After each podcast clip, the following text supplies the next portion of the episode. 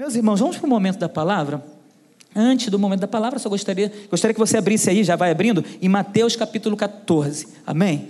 Enquanto você vai abrindo, eu vou dando aqui mais um recadinho, só para deixar claro, algumas pessoas chegaram depois, que o nosso pastor Ari não está é, presente hoje, porque ele ficou enfermo desde quinta-feira, ele pegou uma, uma gripe né, forte e ficou, está sendo medicado. E em breve, na verdade, hoje no culto da noite, a nossa expectativa é que ele esteja de volta, e por isso, por isso oramos por ele agora há pouco, né? e continuamos orando para que mais tarde ele possa estar conosco, tá bom? Pastor Ari, nós cremos em nome de Jesus que mais tarde você vai estar conosco aqui, curado para a glória do nome do Senhor. Saiba de uma coisa, pastorzão, essa igreja ama você, amém? Deus abençoe. É, Mateus capítulo 14, Todo, todos abriram? Amém? Vamos ler do verso 1 ao verso de número 12. Diz assim a palavra do Senhor. Por aquele tempo, o tetrarca Herodes soube da fama de Jesus e disse aos que serviam: Este é João Batista. Ele ressuscitou dos mortos e por isso forças miraculosas operam nele. Porque Herodes, havendo prendido João, o amarrou e o pôs na prisão, por causa de Herodias, mulher do seu irmão Filipe pois João lhe dizia: Você não tem direito de viver com ela. Embora Herodes quisesse matá-lo, tinha medo do povo porque considerava João como profeta. Mas quando chegou o dia do aniversário de Herodes, a filha de Herodias dançou diante de todos e agradou a Herodes. Este prometeu com juramento dar-lhe o que ela pedisse. Então ela, instigada por sua mãe, disse: Dê-me aqui num prato a cabeça de João Batista. O rei ficou triste, mas por causa do juramento e do, dos que estavam com ele à mesa, ordenou, ordenou que o pedido fosse atendido. Assim deu ordens para que João fosse decapitado na prisão. A cabeça foi trazida num prato e dada à jovem, que a levou à sua mãe. Então vieram os discípulos de João, levaram o corpo e o sepultaram. Depois foram e anunciaram isso a Jesus até aqui. Senhor, em nome de Jesus Cristo, Pai, continue falando conosco através da tua palavra. Ó Deus, fale comigo, fale com a tua igreja por graça e misericórdia, e que o teu nome, mais uma vez, Senhor, seja glorificado, em nome de Jesus. Amém. E amém. Essa palavra o Senhor me deu já tem um tempo, eu já compartilhei ela com algumas pessoas, e é uma palavra que me faz pensar a respeito do chamado do chamado que Deus tem para a nossa vida, do chamado que Deus tem na vida de todo homem, de toda mulher, de todo aquele que um dia entregou a sua vida a Jesus. João ele tinha um chamado, ele entendia o seu chamado. E aí eu fiquei me perguntando, será que nós, como igreja hoje, nós temos entendido, nós temos compreendido o chamado da palavra, o chamado de Deus para a vida daqueles que o servem? Será que eu tenho praticado o chamado de Deus como Ele gostaria que eu é, o praticasse? Será que eu tenho colocado em prática? Será que eu tenho exercido da forma que o Senhor tem se alegrado com aquilo que eu tenho feito? Porque as perguntas começam a vir. Quando nós olhamos para João Batista, um homem ousado, avançado na sua época, pregando um evangelho que confrontava, um homem que não tinha receio, não tinha medo de anunciar a palavra de Deus, porque ele sabia por quem ele tinha sido chamado, e ele fazia isso com ousadia, e ele fazia isso com poder de Deus. E quando nós anunciamos a palavra de Deus, nós anunciamos não por nosso poder, não pelas nossas forças, mas pelo poder de Deus, pela força do Senhor, pela ousadia que o Senhor tem nos dado. E todo aquele que anda na presença de Deus, todo aquele que tem intimidade com Deus, todo aquele que tem conhecimento da palavra de Deus e coloca a palavra em prática, o Senhor dá graça, o Senhor dá poder, o Senhor dá ousadia. O que faz com que o homem e a mulher percam a ousadia, o poder, a unção, é o pecado. O pecado faz com que a pessoa tenha receio de falar. Por mais que ela conheça da palavra, ela não tem ousadia. Ela não tem poder do Espírito Santo sobre a vida dela, porque o pecado condena essa pessoa. E essa pessoa não tem mais nem coragem de abrir a boca, porque fica com medo de ser julgado. Só que quando a pessoa anda em intimidade com Deus, quando a pessoa medita na palavra do Senhor, como a palavra de Deus diz para nós meditarmos de dia e de noite. Quando a pessoa tem relacionamento com Deus e com a palavra, a pessoa abre a boca, independente de quem está perto, independente de, de quem vai ouvir, ele anuncia a palavra de Deus. E era isso que João fazia. E ele fazia com grande ousadia. Ele fazia não por temor aos homens, mas por temor a Deus. Porque se Deus chamou você, se Deus chamou João, se Deus me chamou, eu preciso exercer esse chamado. Eu não posso ficar me escondendo atrás de outras pessoas ou atrás do púlpito, sendo um vaso emborcado, um vaso que Deus chamou para anunciar o seu evangelho, e aí eu me escondo. Eu me permito que eu fique emborcado. Mas pastor, Deus vai levantar outras pessoas. Sim, eu sei que Deus levanta outras pessoas. Mas Deus tem chamado você. Deus tem chamado você para essa geração. Deus tem chamado você para cumprir com aquilo que Ele deseja que Ele cumpra na sua vida. Ele pode usar outras pessoas, sim, mas Ele quer usar você. Ele quer me usar. Nós um dia dissemos sim ao Senhor. Mas, Senhor, mas pastor, eu sou tímido. Deus vai te usar na sua timidez.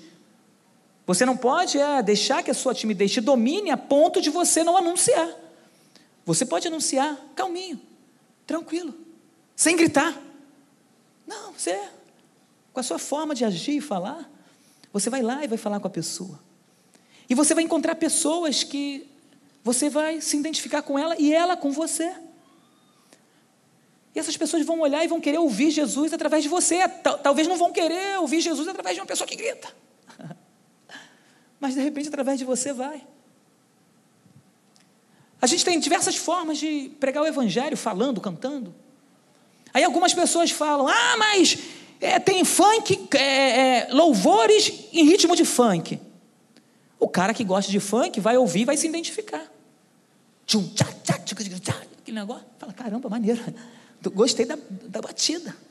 Gostei do batidão. Que parada é essa? Só que aí não vai ser a batida que vai convencer ele do pecado, da justiça e do juízo. É a palavra de Deus que vai.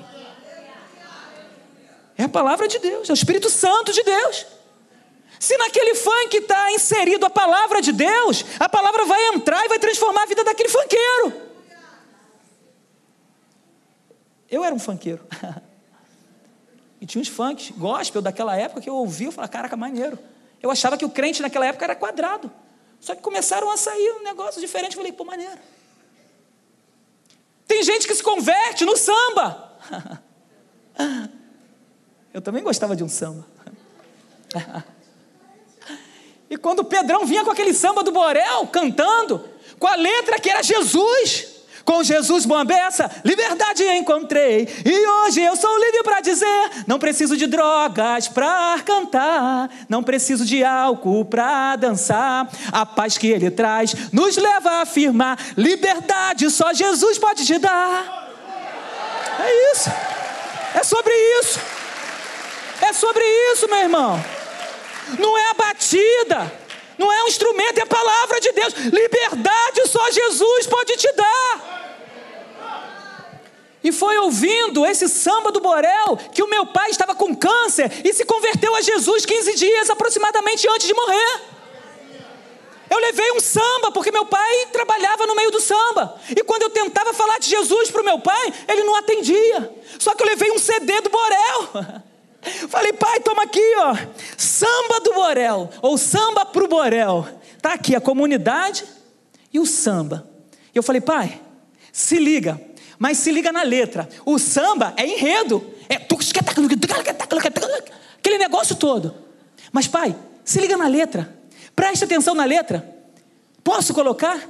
E aí meu pai falou: pode colocar.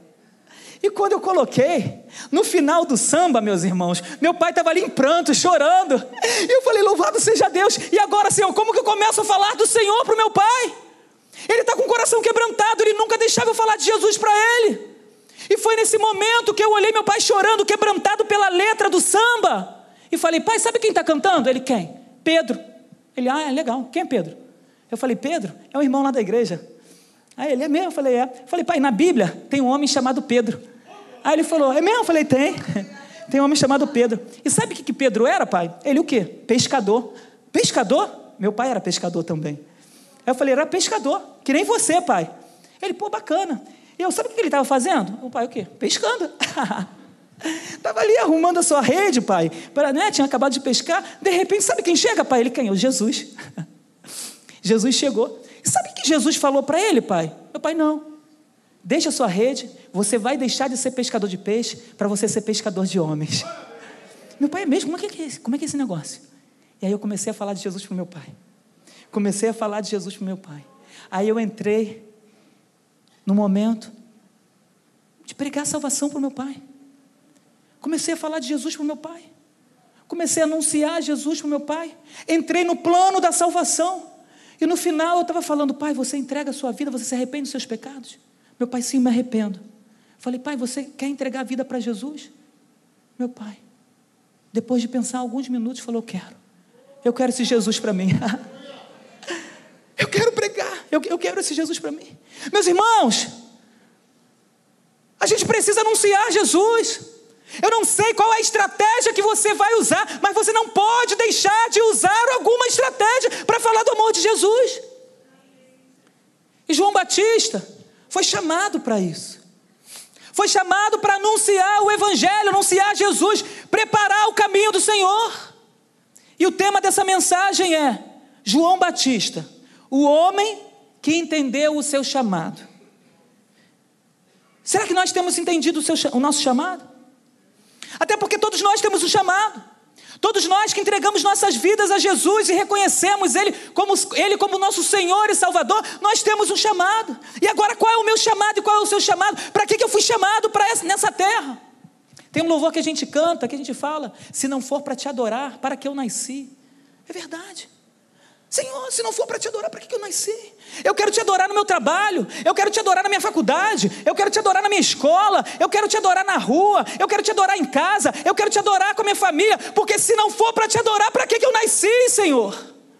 E eu preciso, mas eu preciso reconhecer isso.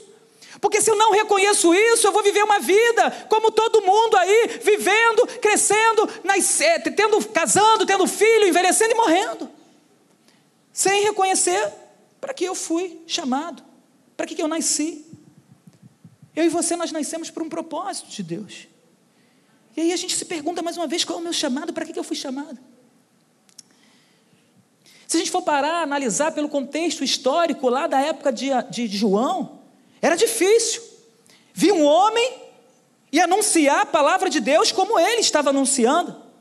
Anunciar arrepimento, pregar para as autoridades, pregar para fariseus, pregar para homens que viviam um evangelho, viviam uma vida com Deus de fachada, sepulcros caiados, como o próprio Jesus dizia.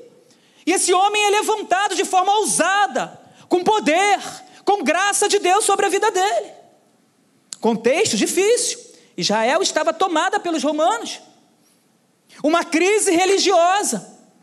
Flávio Joséfo, lá no primeiro século, ele diz que os antigos membros da classe sacerdotal romperam com Jerusalém e migraram para o deserto devido à descrença da eficácia dos ofícios do templo que eles estavam vivendo naquela época, apostasia vigente em Jerusalém. Então, os homens que eram sérios, que viviam Deus de verdade, eles saíram e abandonaram e foram para o deserto.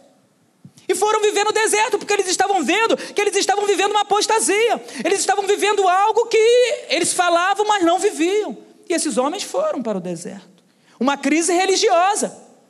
Estavam rompendo com a questão religiosa naquela época. Uma crise política. Tudo era contrário para que João pregasse. Arrependimento naquele lugar. E naquela época, com aquele cenário. O cenário hoje que nós vivemos é um cenário que dá para a gente pregar o Evangelho. É um cenário que dá para a gente anunciar o Evangelho aonde a gente quiser, pelo menos no Brasil. E ao invés da gente aproveitar esse momento, a gente está deixando passar esse momento. Tem um louvor que eu gosto, que a gente cantava muito no passado, que fala: Que não passe de nós o seu espírito. Tudo o que foi dito a nós venha se cumprir. Que não seja preciso que se levante uma outra geração que vá avante. Venha sobre nós e realize o teu querer. Eu não posso esperar uma outra geração se levantar para anunciar. Não, eu preciso anunciar para essa geração. Eu preciso ser boca de Deus nessa geração. Eu não posso ficar esperando que uma outra geração nasça, cresça e anuncie o evangelho de Jesus. Não, eu preciso ser boca de Deus hoje para essa geração. Eu não posso de forma alguma ficar aguardando uma outra geração se levantar para poder pregar. Até porque existem pessoas morrendo ao nosso lado. Existem pessoas que nós hoje olhamos e amanhã a gente não vemos mais, a gente não consegue ver mais. A gente não consegue ter mais contato com ela. A Covid está aí. Existiam pessoas que antes do Covid a gente abraçou, a gente beijou. Depois do Covid não tivemos mais a oportunidade de beijar essas pessoas. Porque essas pessoas se foram. Quando a gente chegou na igreja, a igreja era outra. Pessoas que nós olhávamos para o lado e cadê? Onde estão? Se foram. Então não posso, de forma alguma, deixar, esperar uma outra geração vir para anunciar o Evangelho de nosso Senhor Jesus Cristo. Eu preciso anunciar hoje. Eu preciso aproveitar o tempo hoje. Eu preciso me envolver hoje. Eu preciso estar trabalhando hoje. Eu preciso olhar e ver, caramba, nós temos uma igreja grande, uma igreja com diversos membros, com diversos departamentos. Eu preciso ser usado em alguma coisa nesse lugar. Eu vou trabalhar com os adolescentes, eu vou trabalhar com os jovens, eu vou trabalhar em missão, eu vou trabalhar na noite com carinho, eu vou trabalhar no DI, eu vou trabalhar em algum lugar, eu vou me colocar à disposição. E lá fora? Lá fora eu vou viver Cristo. Eu vou continuar vivendo Cristo. Que as pessoas possam olhar para mim e ver Jesus em mim. Às vezes eu não vou ter a oportunidade de falar, mas a minha vida precisa expressar Cristo. Eu não posso me deixar ser corrompido por tudo aquilo que o mundo tem posto diante de nós, não, meus irmãos. Eu preciso que as pessoas olhem para mim vejam Jesus em mim, e que as ofertas que eles fazem para todos lá não são as ofertas que eu vou aceitar, não. Se eles recebem ofertas e se corrompem, é com eles. Eu não vou me corromper. Eu não vou andar segundo o curso desse mundo. Eu não sei se eles vão desejar servir a Jesus, mas eu vou pregar.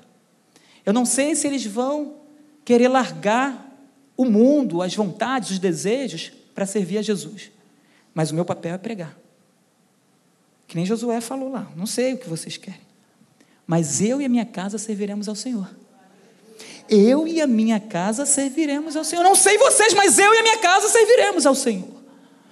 E nós vamos servir com integridade, com fidelidade, com sinceridade. Para que nós possamos fazer diferença aonde nós estamos aqui na igreja, lá na nossa casa, lá no nosso trabalho, lá na nossa faculdade, lá na nossa escola, ideologias desse mundo não vão me corromper. Ideologias que estão sendo implantadas não vão entrar no meu coração, sabe por quê? Porque o meu coração está cheio de Deus, e quando ele vem, a porta do inferno não vai prevalecer contra a igreja de Deus, não. As portas do inferno não prevalecerão contra a igreja do Senhor, não prevalecerão contra a minha vida, porque no meu coração e na minha mente está cauterizada a palavra do Senhor, e é essa palavra que vai fazer diferença para essa geração. É a palavra de Deus que vai fazer diferença para essa geração que está corrompida. Para que ela saia da corrupção, é necessário que homens e mulheres se levantem com graça, com ousadia, com amor, olhando para o seu próximo, sendo empático, se colocando à disposição do reino. E João veio e preparou o caminho do Senhor. João veio e preparou tudo para que Jesus pudesse chegar e fazer o que ele tinha que fazer, o que nós todos conhecemos. Quem foi João? Alguns profetas falam a respeito de João Batista. Isaías 43 diz: Uma voz clama No deserto, preparem o caminho para o Senhor. Façam no deserto um caminho reto para o nosso Deus. Ele já era anunciado antes mesmo dele nascer. Havia uma profecia a respeito desse homem que viria para poder preparar o caminho do Senhor. Ele é anunciado. E depois de alguns anos, o anjo aparece a Zacarias no templo. Está lá em, Zacarias, em Lucas capítulo 1, versículo 11.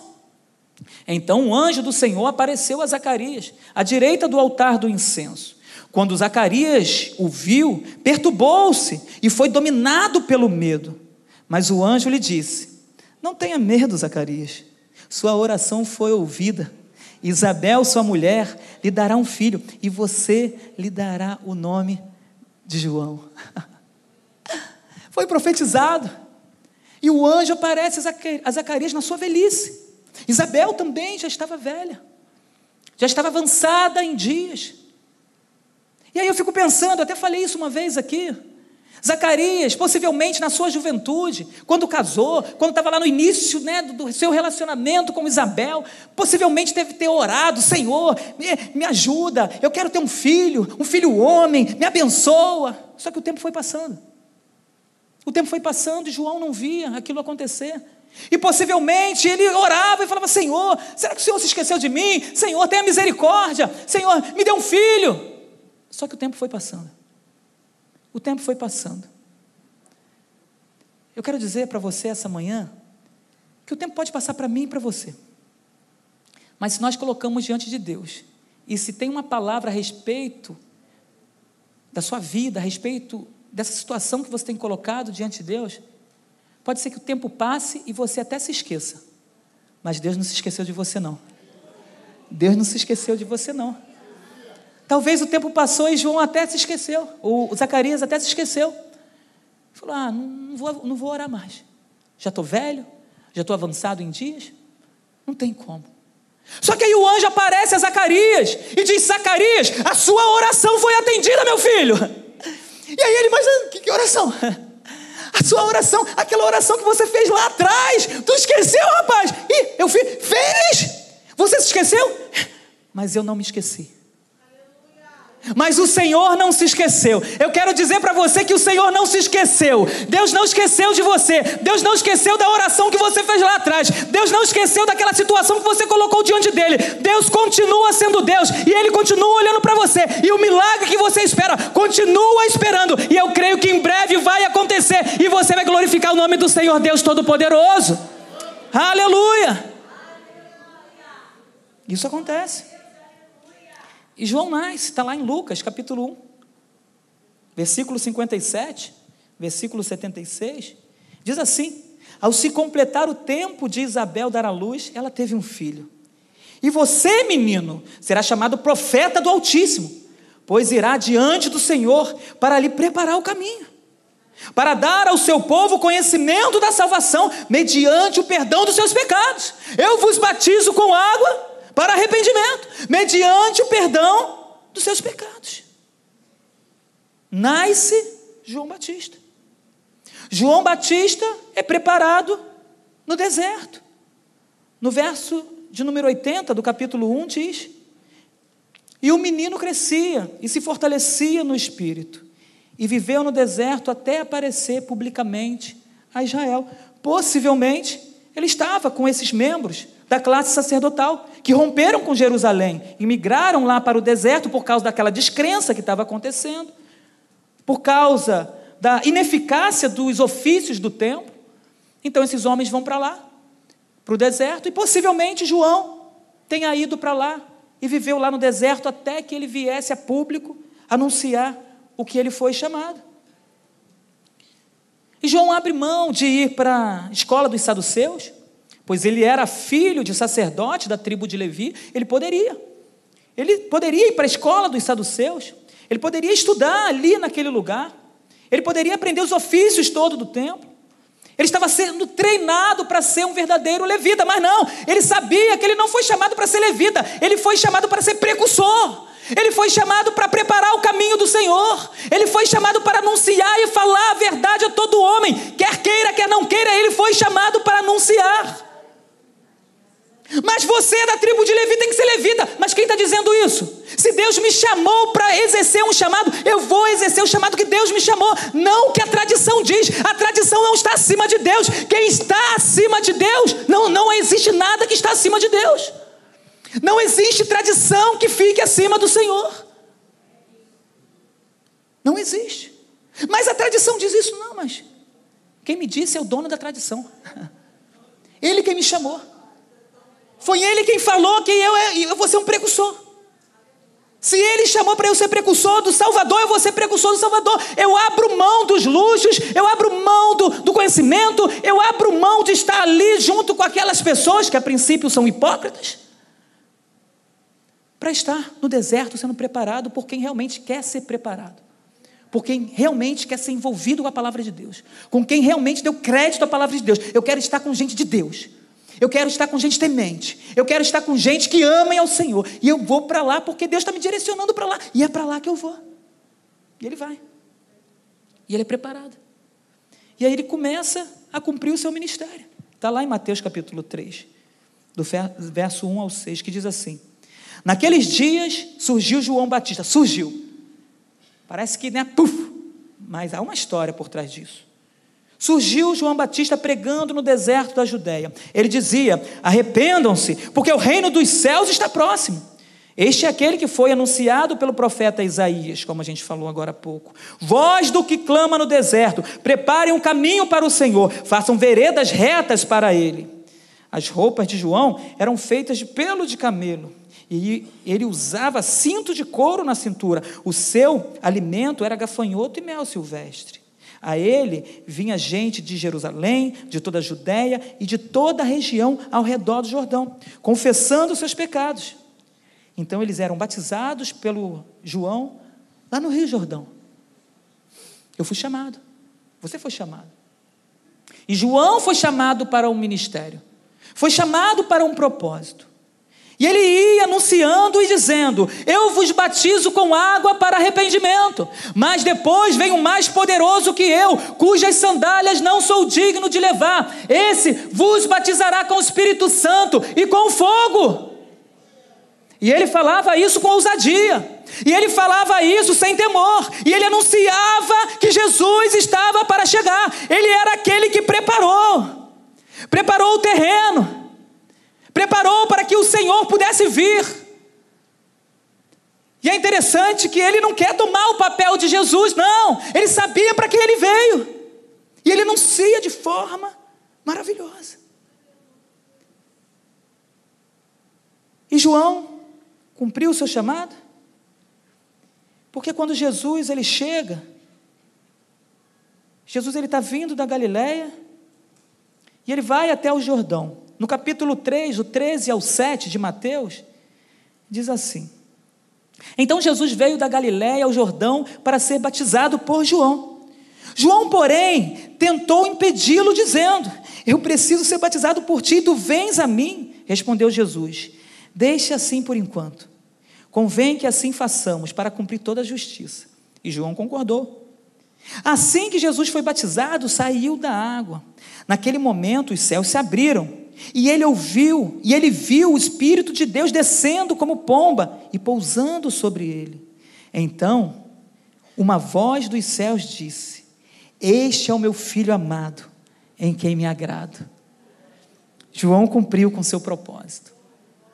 Ele foi chamado para ser o precursor. Ele foi chamado para poder preparar tudo para Jesus. E ele cumpre até a vinda de Jesus, até o batismo de Jesus, ali ele cumpre. E então Jesus, então João é preso. João é levado ao cárcere, está lá no, em Mateus capítulo 11. Ele é levado ao cárcere. E logo depois, João é morto. Ah, tadinho de João, ele morreu. Sim, ele morreu. Mas ele morreu com a sua causa completa. Ele morreu cumprindo com aquilo que ele foi chamado para fazer. E Jesus depois dá testemunho, inclusive, de João, quando, ele manda, quando João manda os discípulos irem lá falar com, com Jesus. Jesus dá depoimento a respeito desse homem, que na terra não tem ninguém como João. Como ele, como de mulher nascido de mulher, não há homem como João. Jesus testifica desse homem. E logo depois, João morre. Mas ele morreu por uma causa. Ele não se calou. Ele não se acovardou. Ele anunciou.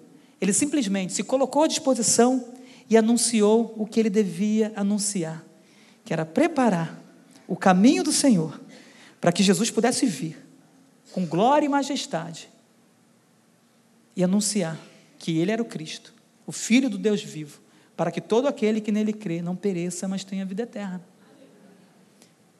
Quem, é do, quem foi do quartel, ou quem é do quartel, vai entender um pouquinho, principalmente quem era paraquedista. Existe o precursor. O precursor é aquele que prepara a ZL, a zona de lançamento. A ZL está aqui. Daqui para lá é a zona de lançamento. O avião vem daqui para lá. Só que antes, o precursor, ele vem e prepara tudo, prepara a zona de lançamento toda. Tira vidro daqui, tira não sei o que dali, vai tirando tudo que tem que tirar. Para quê? Para o paraquedista vir e aterrar em segurança. Para o paraquedista vir, aterrar e conseguir cumprir com o seu propósito. E foi isso que João fez, era o precursor, ele preparou a zona de lançamento. É aqui que Jesus vai cair, é aqui que ele vai vir. Então, opa, vou aterrar. E Jesus veio e aterrou.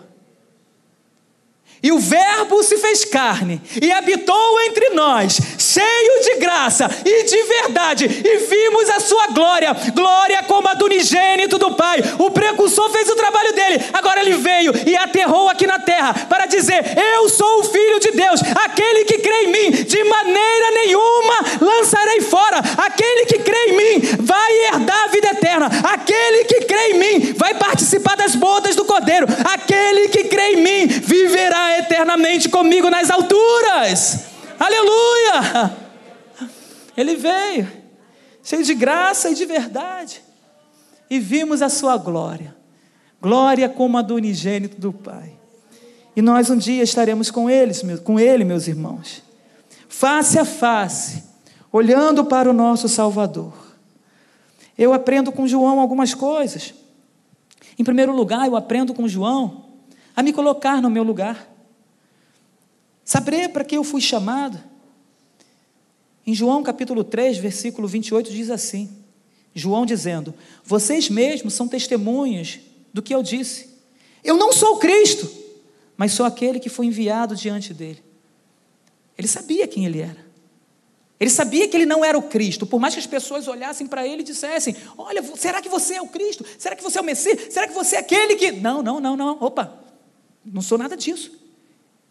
Eu não sou o esposo. Eu não sou, eu sou simplesmente o amigo do esposo. Eu não sou o noivo, eu sou o amigo do noivo. Vocês não têm que ficar se confundindo, não. Eu sou amigo do noivo, eu não sou o noivo. Eu só vim para poder preparar. Eu só vim para poder arrumar as coisas, para que ele pudesse chegar. Eu não sou o Cristo, ele é, eis o Cordeiro de Deus que tira o pecado do mundo. É isso que ele veio fazer. Ele veio para apontar Jesus, ele veio para anunciar Jesus. Ele não veio para dizer que ele era alguma coisa, não. E ele disse o seguinte: que ele cresça e que eu diminua. Eu sei qual é o meu lugar nessa história toda. Eu não sou nada, Ele é tudo. Eu não sou ninguém, é Ele quem é. Ele sabia quem Ele era. E Ele veio anunciar Jesus. Então, meus irmãos, você sabe qual é o seu papel lá no seu trabalho? Então, faça bem o que você faz no seu trabalho. Você sabe qual é o seu papel na igreja? Faça bem o que você lá o que você exerce na igreja. Você sabe o seu papel em casa? Exerça bem o seu, o seu papel em casa. Não queira tomar um lugar que não é teu. Não queira exercer algo que não foi chamado para você exercer. Se Jesus te chamou a algo, se Deus te colocou numa situação, se Deus te deu uma responsabilidade, cumpra com aquela responsabilidade. Não queira cumprir com a responsabilidade dos outros, essa é a sua, então faça o seu. Faça aquilo que você sabe que você foi chamado para fazer e faça bem. E faça bem. Não queira tomar o que é dos outros. E ele nos ensina isso. Não, eu não sou noivo, eu sou amigo do noivo. Eu sou amigo do noivo. Eu vim preparar as coisas aqui. Em segundo lugar, eu aprendo que tenho que apontar sempre para Jesus. Olha, eu orei e o irmão foi curado. Glórias a Deus. Eu orei e a moça que estava desempregada conseguiu emprego. Glórias a Deus. Eu orei e a pessoa que estava endemoniada foi liberta. Glórias a Deus. Eu preciso entender, eu preciso saber para quem eu devo dar glória. Meus irmãos, como eu falei aqui no início, eu fui tirado de um lamaçal de charco, de um tremendal de lama. Eu não sou ninguém. Se esfregar aqui, o negócio começa a feder. E não é só em mim, não, em você também, tá? Por mais que você esteja aí com perfume top, da, né? Francês, se você começar a esfregar, aí você vai começar a ver que uh, esse cheirinho não está muito legal, não. É? Quer fazer o teste? Não, é melhor não, senão todo mundo junto vai ficar um negócio sinistro. Né? Mas nós não prestamos para nada. É dele, por ele e para ele. São todas as coisas é do Senhor, é para o Senhor. Então eu não sou ninguém, então eu preciso entender e apontar é para Jesus. Qualquer coisa que acontece na minha vida não sou eu, é Jesus. É o Senhor. Deus sabe como eu cheguei nesse lugar, e alguns colegas também sabem como eu cheguei nesse lugar. Eu também sei como você chegou aqui também nesse lugar. E hoje eu olho, você está lindo, linda de Jesus. Mas precisamos ser um lindo de Jesus, cumprindo com a palavra de Jesus vivendo o Evangelho de Jesus. Não é só falar, eu sou um lindo de Jesus e não está nem aí para Jesus. Você tem que estar tá envolvido com a palavra, tem que estar envolvido, mergulhado no, Evangelho. E você precisa entender que não é por você, é por Ele, que não vem de você, vem dele, que o milagre é do Senhor, é Ele quem nos dá, Ele quem nos capacita, é Ele quem olha para nós com graça e misericórdia e derrama os seus dons sobre a nossa vida. Aí acontece, aí começa a acontecer, não por mim, mas por Ele. É por isso. Que aí os irmãos vêm, aí daqui a pouco a gente tem testemunho. Ah, eu fui curado, pastor. Ah, a porta se abriu, pastor. Ah, eu estava esperando algo que era impossível e, e aconteceu o impossível. Foi, foi o Senhor quem orou. Não, eu orei, mas a glória é do Senhor. Nós somos instrumentos de Deus aqui nessa terra, mas a glória precisa ser do Senhor, nunca nossa, meus irmãos. E João me, me ensina isso. A glória não é minha, a glória é dele. Eis o Cordeiro. Lembra, lembra, pessoal, lembra, pessoal, aquele, aquele que eu falava que ia vir depois de mim, que é poderoso, então, é ele. Eis o Cordeiro de Deus que tira o pecado do mundo. É esse que eu estava anunciando. Não sou eu, é ele. A gente precisa anunciar isso, a gente precisa entender que nós não somos nada, meus irmãos. Não permita que a vaidade entre no seu coração só porque você faz algo muito bem feito. Se você faz, foi porque Deus te deu condições para isso. Ah, eu sou um ótimo profissional, glória a Deus por isso. Ah, eu sou um ótimo estudante, glória a Deus por isso. Eu só tiro notão, glória a Deus por isso. Eu acordei hoje e respirei, glória a Deus por isso. Glória a Deus por isso, eu preciso entender, é dele. É porque ele faz. É porque Ele me permite. Se eu fechar minha boca e o meu nariz aqui por alguns minutos eu morro. E aí? Cadê a vaidade? Cadê o orgulho? Cadê o poder que você diz que tem tanto poder? O poder vem de Deus. O poder emana de Deus. Aleluia. É dele. Que ele cresça e que eu diminua que ele apareça, que a glória seja dele para todos sempre. Eu aprendo, em terceiro lugar, que não tenho que escolher para quem eu devo pregar. Não. Ah, não, não vou pregar porque senão vou me chamar atenção. Ah, eu não vou pregar porque senão posso ser. Tem lugares que a gente não vai falar, vai verbalizar. Tem gente que dá uma de João sem braço. Ah, já que aqui eu não posso falar, então também nem, nem vou fingir que nem crente sou. Aí se esconde por completo. Tem lugar que realmente a gente não pode falar, de repente no seu trabalho você não pode ficar falando de Jesus. Beleza. Não precisa ficar falando de Jesus. De repente na sua escola você não pode na sala de aula falar de Jesus. De repente, não sei, o lugar que você está, que de repente você não possa falar de Jesus. É verdade. Você não pode falar de Jesus em alguns lugares. Eu não posso falar de Jesus em alguns lugares mas eu posso viver Jesus. Eu posso viver Jesus. Minhas expressões podem falar de Jesus. A forma de eu tratar as pessoas podem falar de Jesus. Somos cartas vivas. As pessoas vão olhar para nós e vão ver algo em nós. As pessoas vão olhar para nós e vão dizer: tem alguma coisa diferente nessa moça, tem alguma coisa diferente nesse moço, tem algo nele que eu não sei o que é, não, mas tem alguma coisa ali. E vai ter gente que vai falar: não consigo nem ficar perto dele. Tu sabe por quê, né? não consigo ficar nem perto dela. Meu Deus do céu, não consigo porque começo a dar um troço aqui e tal, eu começo a passar mal. Tu sabe que não é passar mal. Tu sabe que é a presença de Deus na sua vida e essa pessoa não consegue suportar a presença de Deus porque tu sabe que o que tem nela não é o que tem em você, o que tem em você é o Espírito Santo de Deus. E a luz e as trevas não podem ter comunhão e existem pessoas que não conseguem chegar perto de você por isso. Mas aí você vai continuar vivendo Jesus. Você vai continuar exalando Jesus. O bom perfume de Cristo. Você chegou e o povo fala: "Chegou o fulano de tal". Talvez você vai ter, vai ser até, é, é, eu ia falar chicoteado, não? Como é que é? Chacota. Chaco, como é que se fala? Motivo de chacota. Eu ia falar chicoteado, não. Mas é quase isso. é quase isso. Mais um pouquinho a gente é chicoteado né, em alguns lugares. Motivo de chacota. Ai, crente. Ah, não sei o quê. Ah, muito certinho. Ah, não sei o quê. Seja certinho. Seja certinha. Não aceite se corromper. Não aceite propina, não aceite proposta. Não aceite, ah, não, é só um negocinho, um negocinho que pode te levar para o inferno. Não é só coisa grande que leva a gente para o inferno, não. É coisa pequena também, meu irmão. Se não está aqui, é pecado. Se a Bíblia condena, é pecado. Então eu não vou ficar negociando a minha vida. Ah, mas se eu não negociar, eu não vou ter uma vida como eu tenho hoje.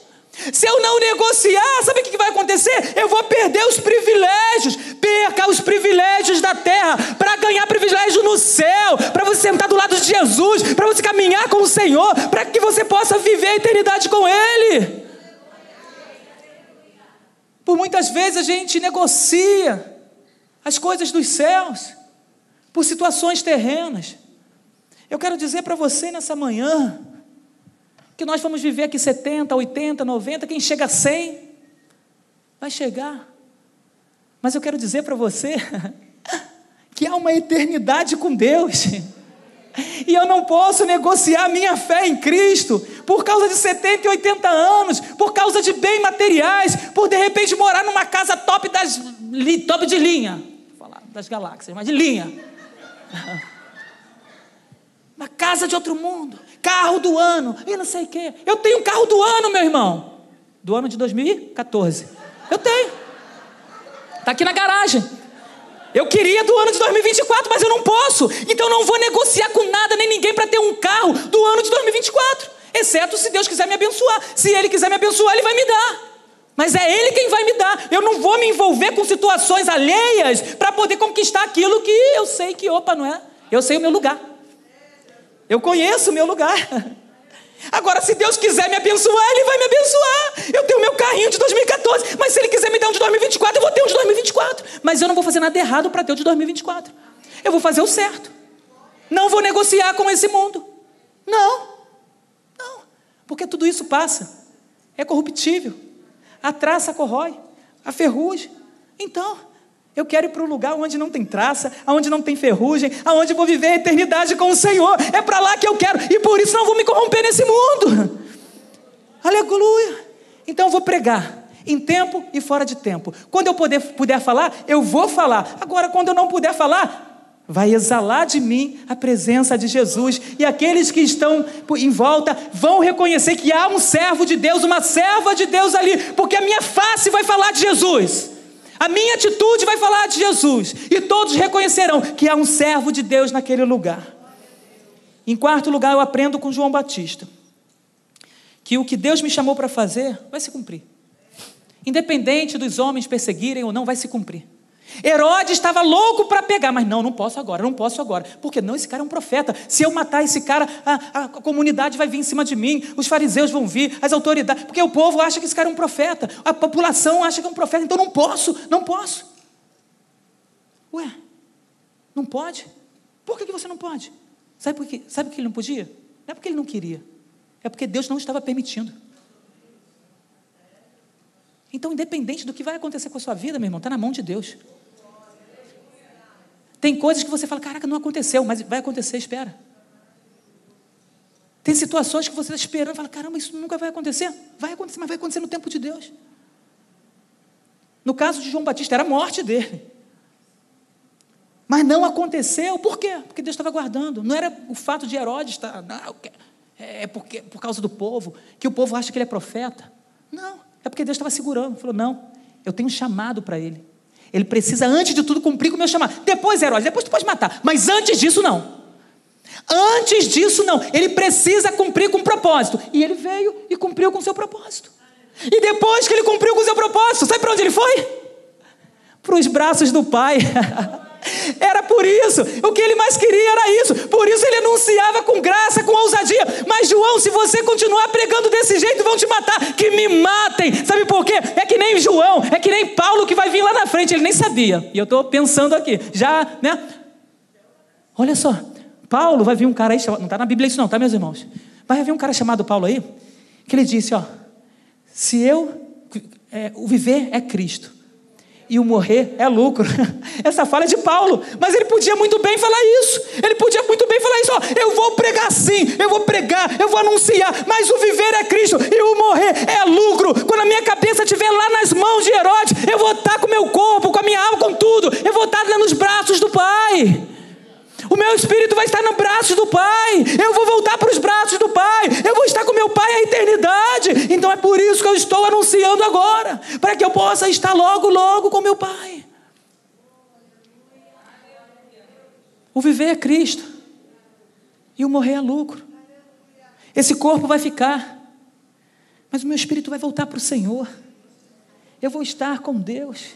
Eu vou viver a eternidade com Deus tudo aquilo que Deus tem preparado para mim, tudo aquilo que Deus tem preparado para minha alma, tudo aquilo que Deus tem preparado, vai se cumprir. E eu vou estar com Deus todos os dias da minha vida. Então, enquanto eu estiver aqui, anunciarei. E não vou permitir que nada nem ninguém venha atrapalhar o chamado de Deus na minha vida. Em quinto lugar, para a gente terminar, aprendo que devo estar totalmente disponível para o seu chamado, para o chamado de Deus. Eu sei que a gente tem trabalho, a gente tem faculdade, a gente tem uma série de coisas, pós-graduação, mestrado. Mas a palavra de Deus diz: buscar em primeiro lugar o reino de Deus e a sua justiça, e todas essas demais coisas vos serão acrescentadas. Tem um cara que eu admiro muito, que é o Tiago, esposo da Rebeca. O menino estuda muito é mestrado, não sei o quê, o cara está sempre estudando, estudando, doutorado, doutor. Mas está todo domingo aqui. Está buscando a Deus. Teve uma época que ele estava passando né, uma dificuldade lá, doutorado e não sei o quê, e família e casamento, meu Deus, e trabalho, e emprego, e ele estava aqui. Buscar em primeiro lugar o reino de Deus e a sua justiça, e todas essas demais coisas vos serão acrescentadas. E nós temos visto a bênção do Senhor sobre a vida do Tiago e da família dele. Como eu estou falando dele, eu poderia estar falando de outras pessoas aqui também, meus irmãos, que estão buscando em primeiro lugar o reino de Deus, que estão sabendo administrar o seu tempo. O que eu preciso é saber administrar o meu tempo e viver meditando na lei do Senhor de dia e de noite. E separa o tempo para Deus. Mas como que eu posso separar o dia todo para Deus meditar na lei do Senhor de dia e de noite? Como assim, pastor? Se eu trabalho, se eu faço faculdade? Vou estar trabalhando, meditando no Senhor Senhor, que hoje eu faça um ótimo trabalho. Senhor, que meu trabalho venha fluir. Senhor, que as pessoas que chegarem aqui no meu trabalho sejam abençoadas quando olharem para mim. Senhor, e tal. E quando você atender uma pessoa, ô oh, querido, Deus abençoe sua vida. Tudo bem? Ah, tudo bem. Tu está meditando na lei do Senhor. Tu está cumprindo o papel de um bom servo do Senhor.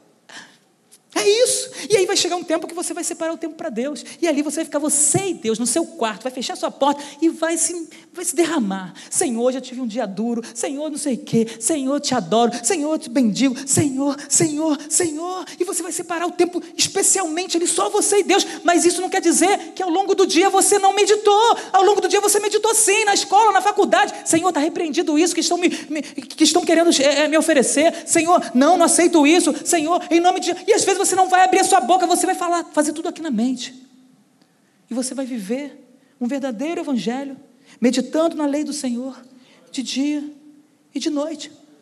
E eu preciso me colocar à disposição do reino, à disposição do Senhor. Como eu falei no início, nós temos uma igreja grande, com diversos departamentos. Se você ainda não trabalha nem envolvido em algum departamento, procure a liderança. Procure a liderança e fala o que vocês estão precisando. A gente vai mostrar para você o que a gente está precisando. A gente tem aproximadamente 800, 700, 800 pessoas.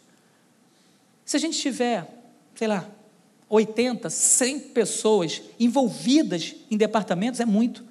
E às vezes a gente tem um grupo trabalhando no, departamento de família, que é o mesmo grupo que tra trabalha no teatro, que é o mesmo grupo que trabalha com jovens, que é o mesmo grupo que trabalha com os adolescentes. Aí quando a gente vai ver, e tem muita gente trabalhando, não, são as mesmas pessoas.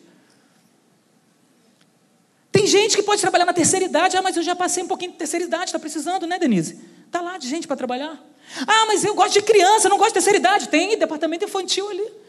Ah, mas eu sou mais para adolescente, tem adolescente. Ah, mas eu estou mais maduro, agora sou jovem, tem jovem. Não dá para você correr. Ah, mas eu gosto de missão, tem missão. Ah, mas missão, né? eu gosto da missão assim, diferente para ir para outro país, tem isso.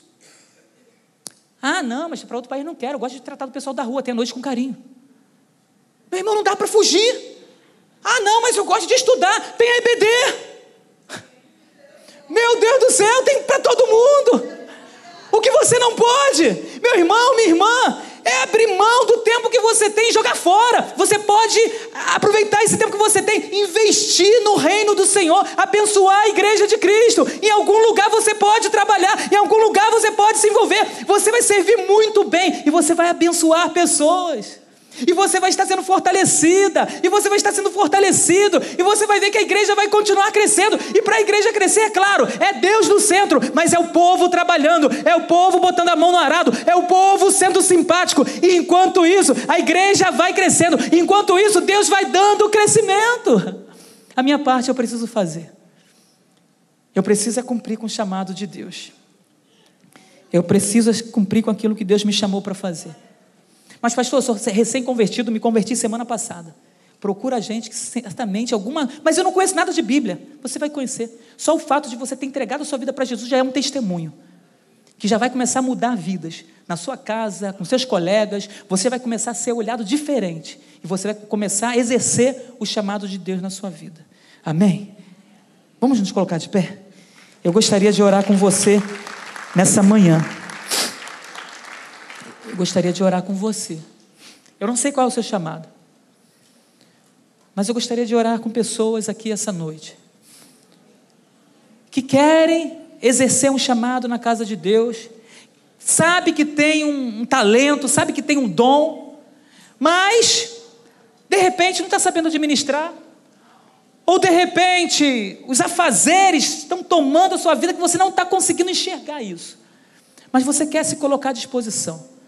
Você quer, Senhor, me ajuda. Eu sei que está difícil, está complicado, mas eu sei do seu chamado. Eu sei para que, para que eu fui chamado. E eu quero me colocar à disposição do seu reino. Não vou chamar ninguém aqui à frente. Não vou chamar. Mas esse chamado é para mim e para você. Porque eu sei que eu posso de alguma forma administrar melhor o meu tempo para que eu possa dar mais para Deus. Meus irmãos, eu quero dar mais para Deus. Eu preciso dar mais para Deus porque Ele deu tudo. Ele deu tudo que Ele podia dar, Ele deu o seu próprio filho para morrer por mim e por você. E agora eu estou aqui vivendo uma vida mais ou menos, fazendo de qualquer jeito. Não, eu preciso dar o meu melhor. Eu preciso arrumar um tempo melhor. Mas, pastor, só tem 24 horas. Eu sei. Eu preciso, gostaria de 48 horas, mas não tenho. É 24 horas, são 24 horas. Ou a gente dá um jeito, pede a Deus, ora para a terra começar a girar devagar. Menos ainda, para demorar um pouquinho mais. Só que isso ele não vai fazer. A gente tem que administrar bem o nosso tempo, para que nós possamos servir melhor o nosso Deus. Eu sei que a gente pode fazer melhor. Eu sei que eu posso fazer melhor. Eu sei que você pode fazer melhor. E eu gostaria de orar por nós nesse momento. E aí você vai falar com o Senhor: Senhor, tem misericórdia desse cara de pau aqui. Tem misericórdia porque eu coloco desculpa para tudo. Mas para isso, para isso e para aquilo, eu consigo tempo. Por que, que eu não consigo tempo para o Senhor? Conseguir tempo, Senhor. Aí a gente vai falar, né? Para ficar duas horas na frente da televisão vendo Fla-Flu, eu tenho. Mas eu não consigo pegar 20 minutos para ficar lendo a Bíblia. Senhor, tem misericórdia de mim, porque eu sou envolvido por essas coisas. Senhor, tem misericórdia de mim, porque eu maratono lá o filme, a série da Netflix durante horas. E como eu não tenho tempo, Jesus? Como eu não tenho tempo, Senhor? Eu perco tanto tempo nas redes sociais, e por que eu não tenho tempo para o Senhor? Oh, meu Deus, tenha misericórdia de mim. Tenha misericórdia de mim, me ajude a priorizar, Senhor, a tua palavra. Me ajude a priorizar a oração. Me ajude, Senhor, a priorizar. Oh, Senhor, tenha misericórdia. Meu Deus, estamos aqui essa manhã, pedindo graça e misericórdia da tua parte, para criança, para adolescente, para os jovens, para os da meia idade, para os da melhor idade, para os pastores, para os diáconos, para a liderança. Ó oh, Deus, eu estou aqui pedindo misericórdia por nós.